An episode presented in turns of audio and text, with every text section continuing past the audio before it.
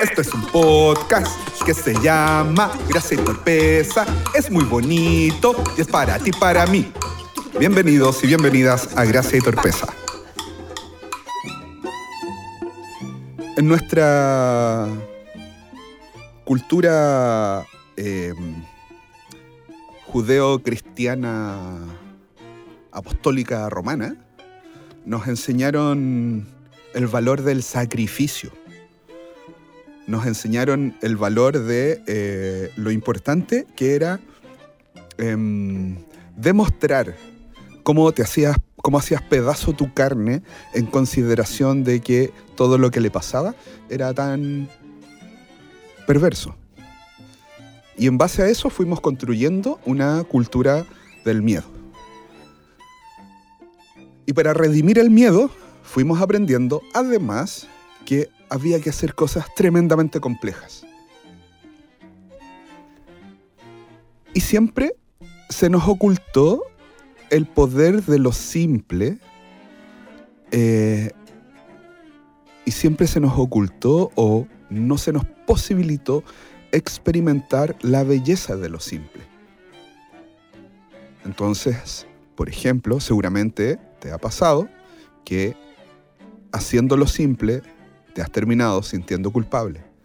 Como por ejemplo cuando estás en casa, sentado, sentada, mirando el techo.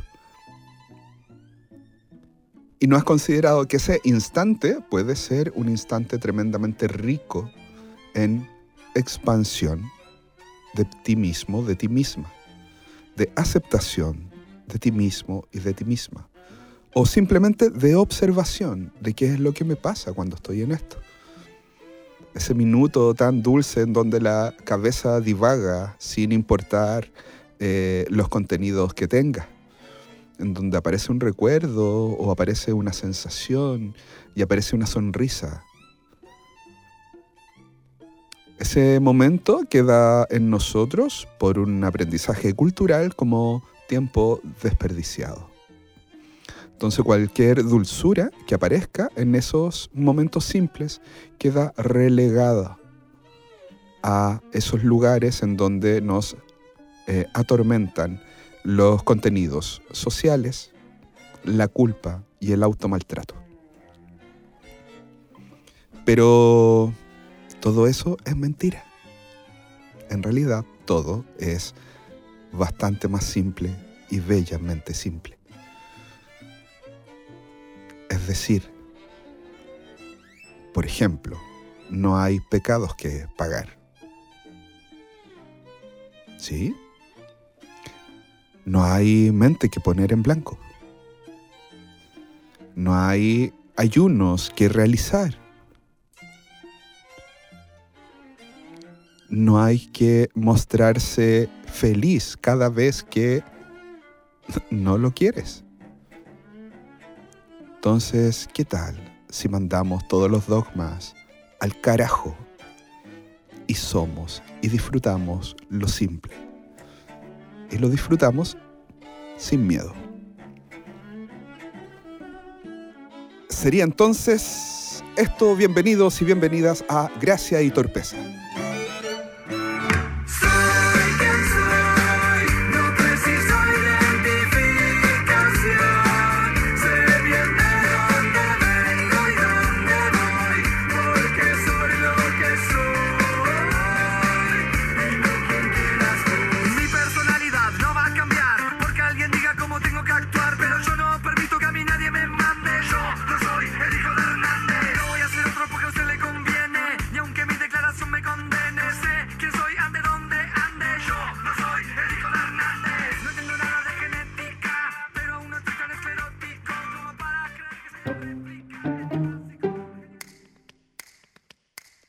Vamos a...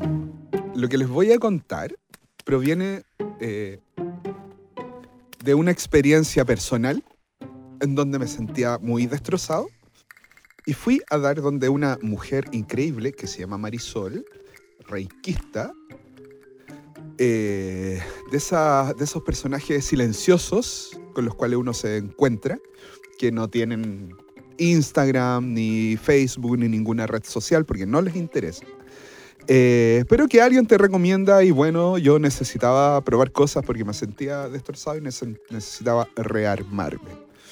Entonces, después de conversar con ella en, eh, en esta, por primera vez al encontrarme, al encontrarnos, ella me dijo, ¿sabes qué, Cristian?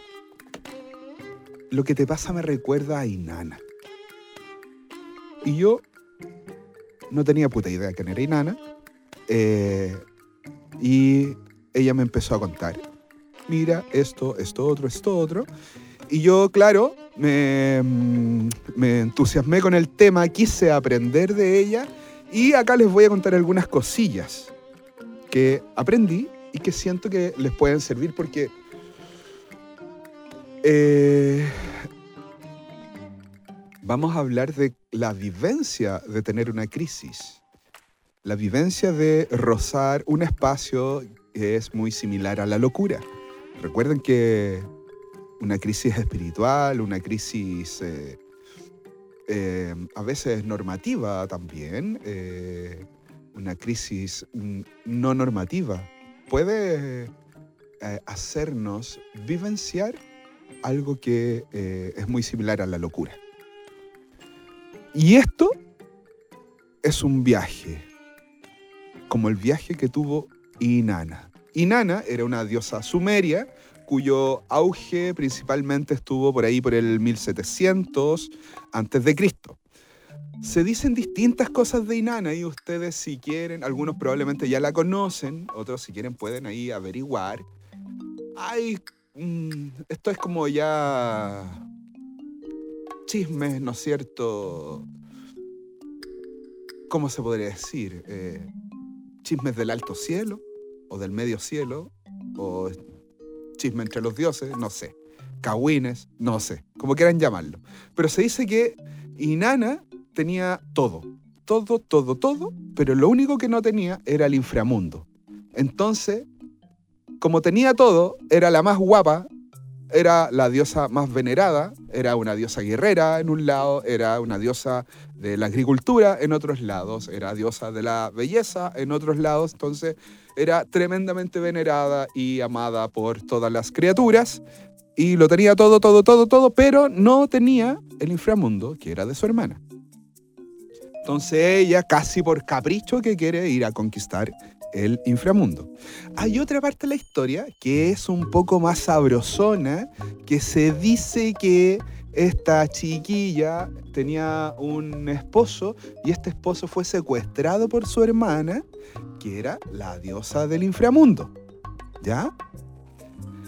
Ahora, la idea era chantajearla, así como darle una lección y qué sé yo. Algo pasaba, algo pasaba entre estas hermanas, ¿no es cierto? Que eh, que en definitiva, em, para que tenga sentido lo que estoy hablando, que lo importante es que ustedes sepan que Inanna tenía que ir al inframundo. De una u otra manera tenía que ir. Para, antes de contarle como el viaje que tiene Inanna, es importante que podamos enfocarnos como en un par de ideas que están asociadas como a lo teórico, que yo sé que es una paja, que es fome que fue hablar de lo teórico, pero em, yo creo que nos pueden ayudar, como algunas ideas que tienen que ver, por ejemplo, con las instaladas por don Carl Gustav Jung, ¿sí? Eh, en sus ideas del inconsciente colectivo y de lo arquetípico. Entonces, vamos a, a, ver cómo algunas cosas que están ligadas con la sombra, con eh, el héroe o la heroína, ¿no es cierto? Eh, incluso con el ánima y el animus, ¿sí? con estos aspectos masculinos y femeninos en cada uno de nosotros, se van, van teniendo, eh, se van haciendo de un, de un espacio dentro de la historia de Inanna. Em, entonces, esto es lo que ocurre.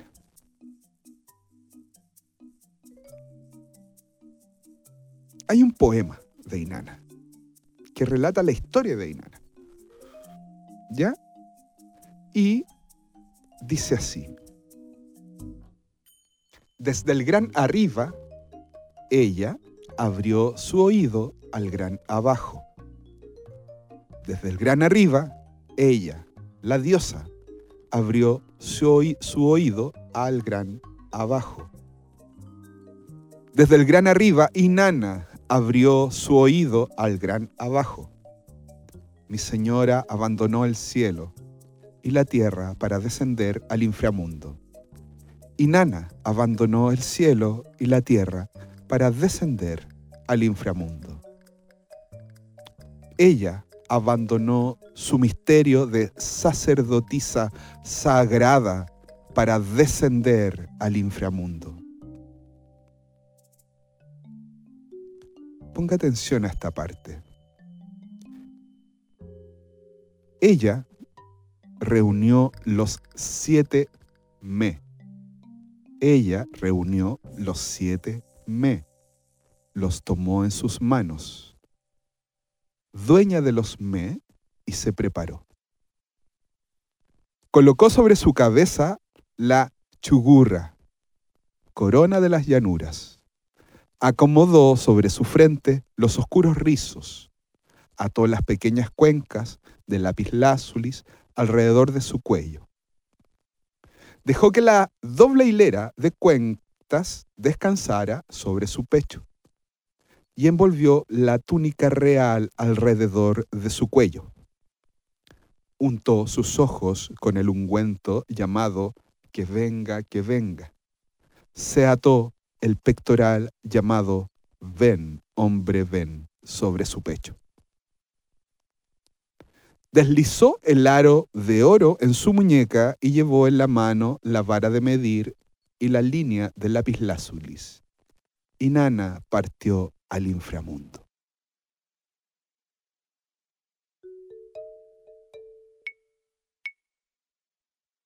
Cuando Inanna va llegando al inframundo, golpea la puerta, toc toc o toca el timbre, no sé cómo se administra el asunto de cuando uno llega a la puerta del inframundo. Me gusta imaginarme que son como las puertas del palacio de Jabba ¿sí? ¿no es cierto? Sale el ojo, que está viendo quién anda por ahí revolviéndolas. Eh, toca las puertas del inframundo y sale el portero, que es un señor que se llama Neti, que sale para asegurarse que no son los testigos de Jehová, o, algún o alguien, no sé, tratando de cambiarte, cambiar a la dueña de casa de compañía de cable. Entonces Neti sale y pregunta y le pregunta a Inana, la reconoce por supuesto, porque Inana se reconoce donde vaya, usted la reconoce y le pregunta, ¿por qué vienes al lugar donde no hay retorno? Esa es la pregunta que le hace Neti a Inanna, al ver que es ella quien golpea las puertas del inframundo. Entonces, tenemos a, una, tenemos a una diosa sumeria que lo tiene todo, que está en la puerta del inframundo. Tenemos a un portero que está sorprendido por lo que está frente a sus ojos y le pregunta, ¿a qué viene? ¿A qué viene si ella sabe que no hay retorno del inframundo? ¿Por qué carajo nos metemos en problemas de los cuales sabemos que no saldremos? Pero si salimos. Entonces, ¿cómo que no saldremos? Sí, pero cuando salimos pasa algo sigamos viendo la historia. Porque para que Inanna llegue al inframundo tiene que atravesar por siete puertas. Y esto es lo que dice. Esto así continúa el relato. Cuando entró, el primer, el primer portón, cuando entró al primer portón, le fue quitada la chugurra, la corona de la llanura. Ahora yo estoy diciendo chugurra, pero no sé si estoy diciendo bien la wea, si no sé si se pronuncia de otra manera. Pero así está escrito, así que así lo estoy leyendo. ¿Sí? Cuando entró al primer portón le fue quitada su chugurra, que es la corona de la llanura. Y Nana le preguntó, a ver, ¿qué pasa? ¿Qué pasa aquí? Y Neti le contesta, silencio y Nana, las costumbres del inframundo son perfectas y no las puedes objetar. Porque Inanna va de visita al inframundo. Ella cree que lo necesita, pero va solo de visita porque es de su hermana. Cuando entró al segundo portón, le fue quitada las pequeñas cuentas del lápiz lazuli de su cuello. Y volvió a preguntar, eh, ¿qué es lo que está pasando? ¿Qué es lo que está pasando acá? Y nuevamente se le dice, silencio y Nana, las costumbres del inframundo son perfectas, no se pueden objetar. Y así fue pasando por cada uno de los portones mientras descendía al inframundo donde eh, cada vez que atravesaba un portón, un portón, perdón, un portundi, un portón, un portón, se le quitaba uno de estos me, que eran sus adornos. La historia dice que cuando Inanna llega al lugar, al atrio en donde está su hermana, que es quien gobierna el inframundo, ella eh, llega prácticamente muerta y descomponiéndose, con el cuerpo descomponiéndose. Se dice entonces que su hermana toma el cuerpo de Inanna, le, arrebata su carne, sus pieles, su pellejo y lo cuelga en una pared del inframundo y ahí queda Inanna mirando su propio cadáver colgando de un gancho. Donde ya no hay adornos, no está, recuerden, no está la corona, no están los aros, el collar, no hay nada, nada, nada. ¿Sí? Y ni siquiera está aquello que ella habitaba, que era su cuerpo. Entonces,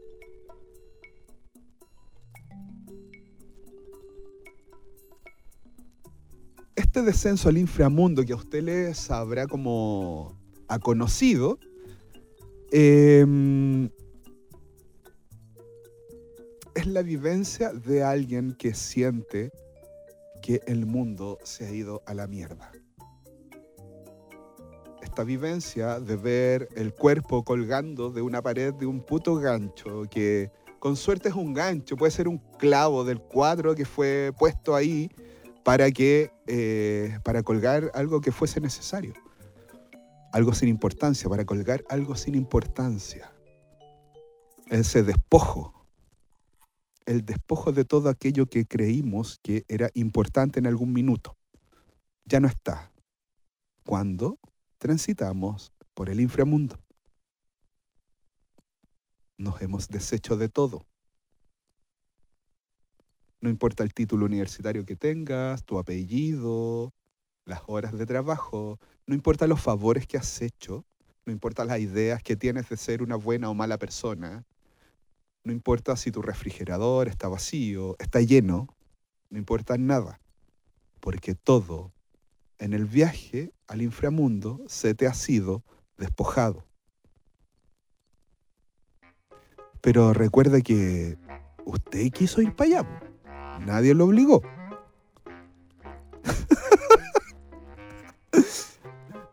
claro, si uno lo elige. No es que, eh, oye, ¿quería ir al inframundo? No. Como que habitualmente no elegimos eso. Eh, como que vamos nomás, porque creemos que eso que está allá abajo lo necesitamos, pero cuando llegamos allá abajo recuerdo que ya no era tan necesario, parece, ¿no es cierto? Em, eh, y, y, parece que estábamos ahí y eso que valorábamos como importante ya no lo era.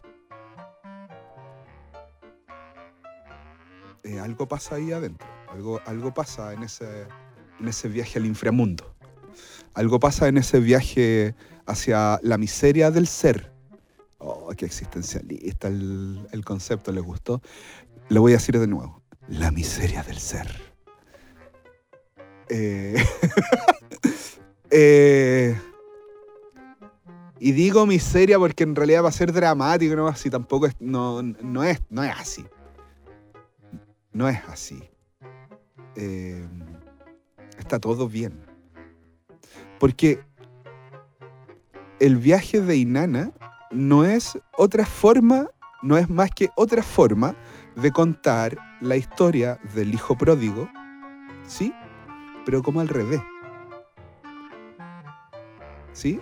Porque en el fondo después Inanna, que tiene este viaje, llamémoslo iniciático, y se da cuenta de que es lo que ella considera significativa, significativo y que no lo es, ella vuelve, viene de regreso. Pásanos otras cosas entre medio que a lo mejor otro día podemos conversar o ustedes las pueden buscar. Si hay unos cagüinas, así, oye, anda a contarle a mi esposo, a papá que estoy secuestrado, y ahí pasan otras cosas. Em, pero cuando regresa Inana, ella va de nuevo poniéndose cada una de las cosas que ella consideraba valiosas, porque en el viaje al inframundo en realidad nadie te quiere despojar de nada. Esas son como fantasías, son fantasías de tu cabeza, de nuestra mente, del ego, algunos le llaman. Algunos le llaman el ego y dicen que no duerme.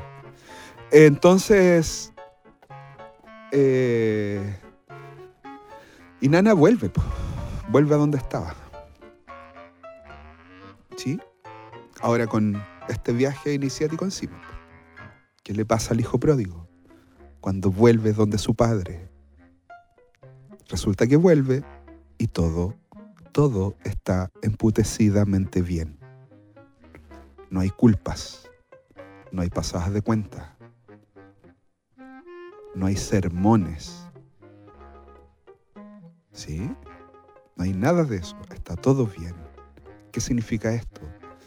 Ya sea estés en el inframundo, estás de carrete, gastándote la plata de papá, la herencia de papá, estés donde estés, estés sumido en la oscuridad de la pena, las trampas del ego y cuánta otra condenada cosa se te ocurra nombrar, siempre está la posibilidad de regresar del inframundo o de volver a la casa de papá donde todo, todo, todito, todo está bien. Hicimos.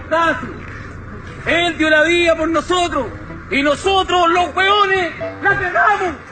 Siempre la cagamos. Somos una manga de chucha su madre. ¿Qué pasa en el mundo? El Señor vino aquí. El loco murió, hermano. El loco murió, weón. Váyanse a la chucha. Les voy a hablar de alguien a quien conocí cuando tenía aproximadamente 18 o 20 años.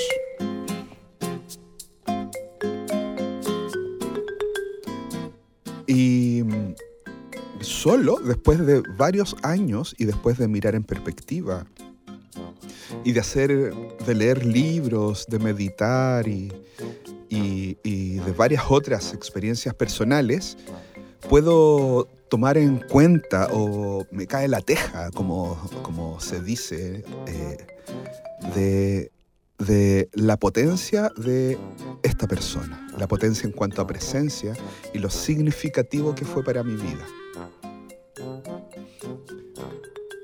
Por esos años participaba en, un, en una iglesia. Eh, y a la par de asistir a esta iglesia en particular, me reunía con otro grupo de amigos y amigas, ¿no es cierto?, a tener eh, pequeñas reuniones donde hablábamos de eh, el amor de Dios, la culpa, el infierno, eh, lo pecaminoso y todos esos contenidos que son tan que provocan tanto placer dentro del discurso cristiano. Y de vez en cuando aparecía una persona que no estaba ligada a ninguna iglesia en particular. De hecho, tampoco sé cómo es que la persona que nos recibía en su casa la conoció. Pero a esta persona le pasaba lo siguiente. No, es decir, no le pasaba, hacía lo siguiente. Llegaba a una de nuestras reuniones un día X sin saber si estábamos todos o no. Y mencionaba, hacía sugerencias eh, porque señalaba que iban a pasar algunas cosas en el tiempo venidero. Es decir, este sujeto venía a esta casa y cual profeta, cual brujo decía, ojo, que va a pasar esto, va a pasar esto, va a pasar esto otro. A esta persona le va a pasar esto, le va a pasar esto, le va a pasar esto otro. De la nada. Olvídense que había un tarot, que habían runas, que había lectura de té, de espuma de cerveza, nada. No había nada. Él llegaba, se sentaba y hacía advertencias. Lo extraño es que estas cosas ocurrían. Sea, lo extraño para nosotros, para él, claramente no, ocurrían. ¿Y cómo se explicaban? Era algo tremendamente jodido, cabrón, porque te volaba la cabeza las, las cosas que ocurrían. Pero volaba más la cabeza su presencia.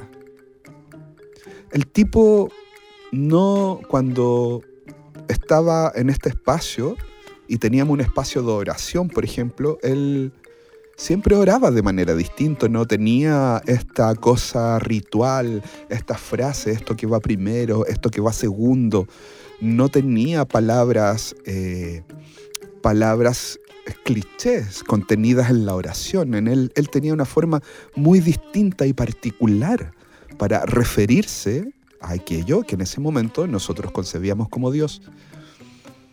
Tenía una voz ronca, fuerte y una risa estrepitosa.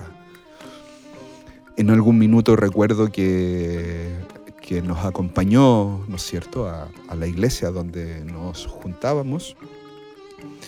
Eh, y simplemente fue él no siguió ninguna pauta, no se paró cuando se supone que había que pararse, no dijo, no hizo, no cantó, solo observó. Eh, y su forma de, de, ser era bastante extraña y particular. Habitualmente se le veía con la misma ropa eh, o con ropa muy similar. No se, no se le conocía trabajo alguno. Eh, y esto continúa hasta que pasa lo siguiente. Este hombre, en algún minuto, al ser interpelado eh, por sus apariciones y desapariciones, él hace una confesión. Él dice, yo soy el Espíritu Santo. Y esta confesión hizo que el lugar en el cual habitáramos, en este espacio de comunidad, de iglesia, quedara la cagada. Fue un desastre. Salió, se le corrió a grito pelado, se le corrió eh, usando casi la posibilidad del, del, exorcismo a propósito de esta, esta barbaridad que decía, esta injuria, esta mentira, esta calumnia, esto hubiese sido motivo para cortarle la cabeza si hubiese estado en otros tiempos. Y fue desplazado. Sin embargo, siempre quedó la duda. Tengo muy claro cómo se escucha lo que estoy diciendo, muy claro de cómo se escucha. Sin embargo, es muy importante que sepas esto. Según las según las escuelas o las tradiciones eh, místicas cristianas, o los conocimientos entregados o canalizados por a, a, través de los místicos y místicas cristianas, lo que esta persona señala es, pre es precisamente posible. Es posible. Es una locura, ¿no? me río solo de, de qué ganas de encontrármelo de nuevo. Tengo tantas preguntas que hacerle. Y capaz que si me lo encuentro entre medio luego les cuente. Pero este sujeto era un tipo excepcional. Y es parte de esa gente rara que uno se encuentra en la vida.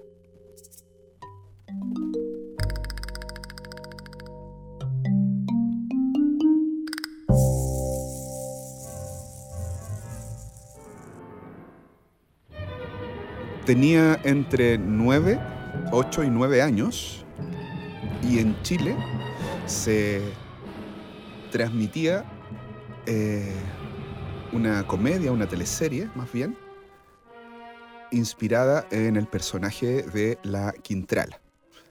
Un personaje eh, asociado, ¿no es cierto?, a maldad, a poder, a dinero, a esclavitud, a maldad. Yo no vi la teleserie, pero sí vi el capítulo final. Y me la encontré mientras volvía del colegio. Y lo que estaba ocurriendo era la escena en donde había un terremoto y en donde se interpretaba que venía el diablo a buscar el alma de la Quintrala por un pacto realizado. Entonces venía el hombre a cobrar.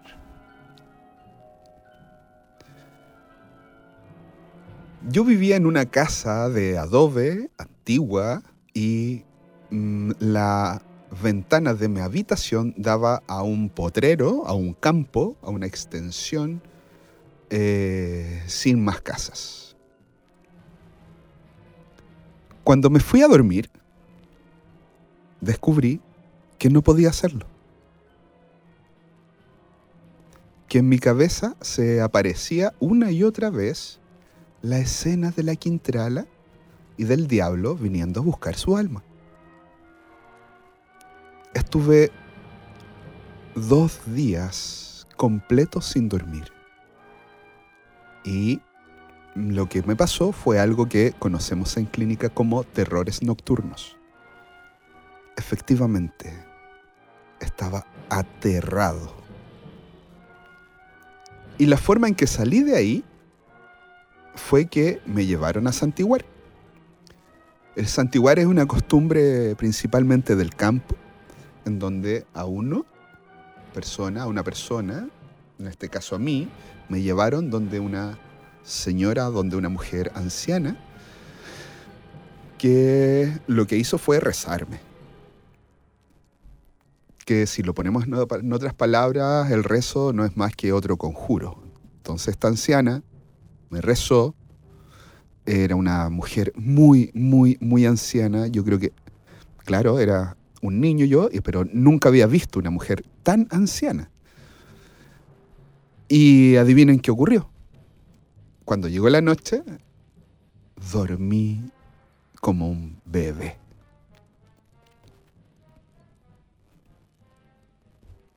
Aquello que yo viví como terrores nocturnos eh, es una movilización de energías internas que hacen que la culpa aparezca. La culpa no solamente en forma de, de, de, de lo malo que hemos hecho, sino que también a través de lo indigno que podemos ser o no ser. Pero también aparece a propósito de eh, las imágenes que incorporamos. La segunda vez que tuve terrores nocturnos fue después de ver Pesadilla. Y en donde Freddy Krueger, la imagen de Freddy Krueger, me atormentaba casi solo al pestañear. ¿A qué es lo que voy? Aquello que entendemos por oscuridad, aquellos que entendemos como sombra, habitualmente tiene una carga social muy importante muy importante y significativa. Nos llenamos de terror frente a esto. Sin embargo, observa esto. Como tiene mucho de cultural, tiene mucho de condicionado. Y si, y si liberas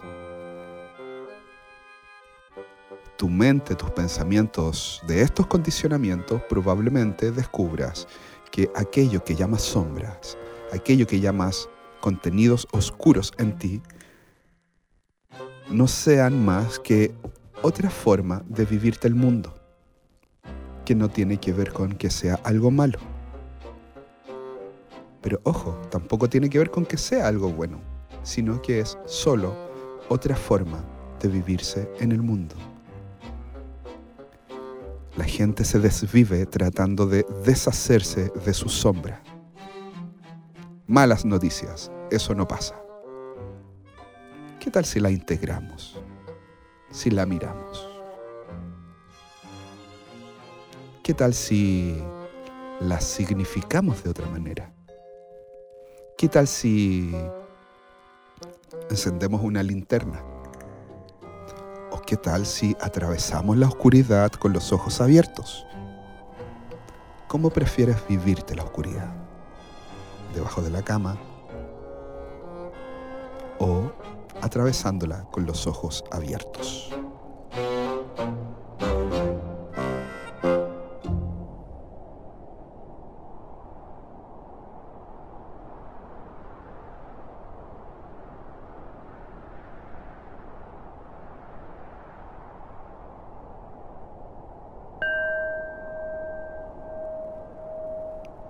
Observa tu respiración.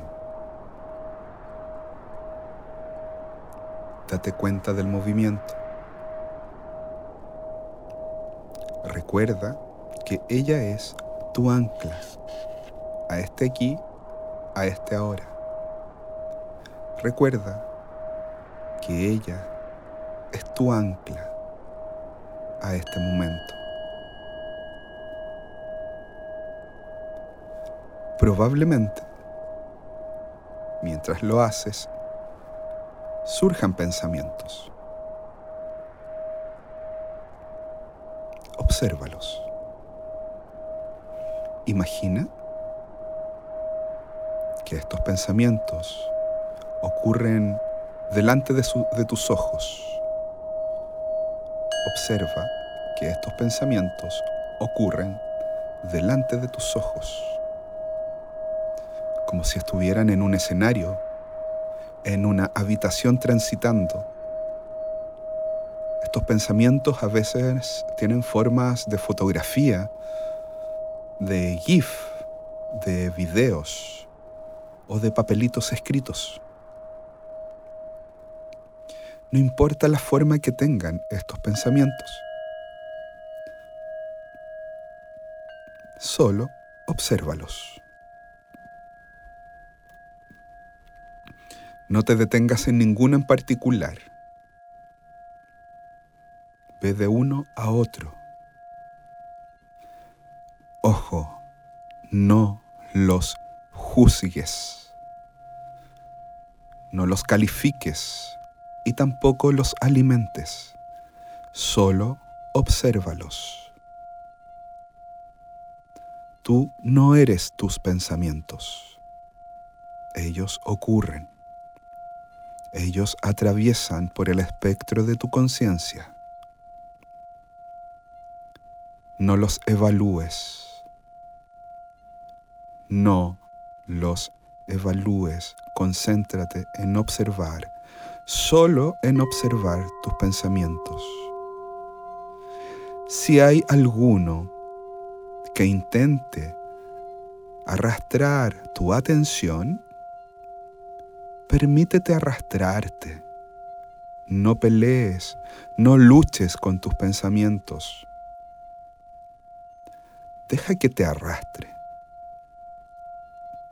Y cuando te des cuenta que te está arrastrando, vuelve a tu respiración, vuelve a tu ancla y vuelve a observar respiración, pensamientos.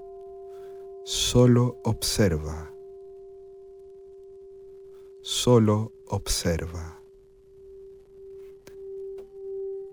Y si puedes, solo si puedes, intenta transmitir a tus pensamientos que sabes que están ahí míralos, intentando transmitir a tus pensamientos, sé que están ahí, sé que me tengo que ocupar de ustedes. Pero por ahora estoy conmigo, y respira. Y respira. Y respira.